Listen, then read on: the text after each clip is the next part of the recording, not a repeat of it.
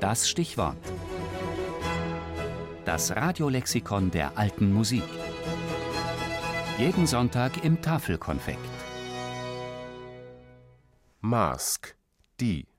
Höfisches Maskenspiel, das im 16. und 17. Jahrhundert in England gepflegt wurde.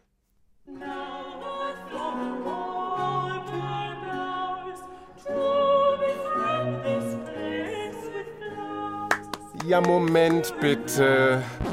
Lord Walden, hier rüber. Sir John vielleicht etwas mehr links. Nein, John Digby, nicht John Ashley. Und Sie, Sir Henry, Sie treten doch erst später auf. Die Vermählung von Lord James Hayes mit Honora Denny am 5. Januar 1607 sollte standesgemäß gefeiert werden und dazu gehörte unter anderem eine Theateraufführung. Im großen Saal des Whitehall-Palastes, des damaligen Hauptsitzes der englischen Könige, wurde eine Mask von Thomas Campion aufgeführt, mit über 40 Musikern und, das ist die Besonderheit bei einer Mask, mit adligen Darstellern, die sangen, schauspielerten und tanzten.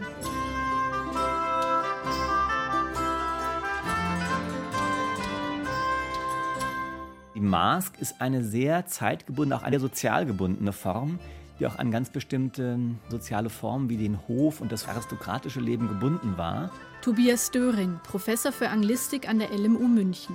Es waren ja im Grunde so eine Art Selbstdarstellungs- und Selbstbespiegelungsspiele für eine elitäre, sich selbst zivilisiert feiernde Oberschicht, die sich da so als Maskenspieler, Karnevalsverkleider, Festanlasse, Feierer in diesen Masken selbst zelebriert hat. Also es war nicht so etwas wie unser bürgerlicher Amüsierbetrieb, wo wir eben ins Theater gehen und uns was anschauen und nach äh, zweieinhalb Stunden wieder nach Hause gehen, sondern das war eingebunden eben eine so Festkultur und Repräsentationskultur der Zeit. Die Motive der Masks waren oft mythologischen Ursprungs. Auch konnte das Zusammenleben von Mann und Frau oder die Macht der Musik Thema sein.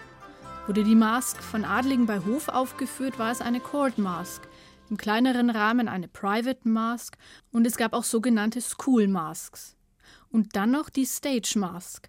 Diese Form bricht mit der Idee der adligen Darsteller und wird von professionellen Schauspielern und Sängern dargeboten. Die wichtigen Poeten, die unter Königin Elisabeth I. und später unter König Jakob I. ihre Werke schrieben, hießen Samuel Daniel, Sir William Davenant oder George Chapman. Der bekannteste Autor und Künstler dieser Mask, die eben am Hofe vor allem von Jakob I. sehr, sehr reüssiert haben und sehr, sehr gepflegt wurden, war Ben Jonson, also ein zeitgenössisch sehr gefeierter Dichter, Autor und eben Theatermann, der dann auch in Verbindung mit eben Bühnenkünstlern große, große Sachen gemacht hat.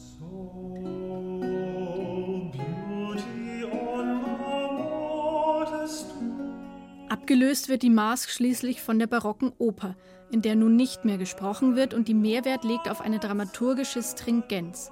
Trotzdem bezeichnet etwa Händel sein Werk Azis und Galatea noch als Mask, obwohl dort weder Tanz noch gesprochene Dialoge vorkommen, wohl als Reminiszenz.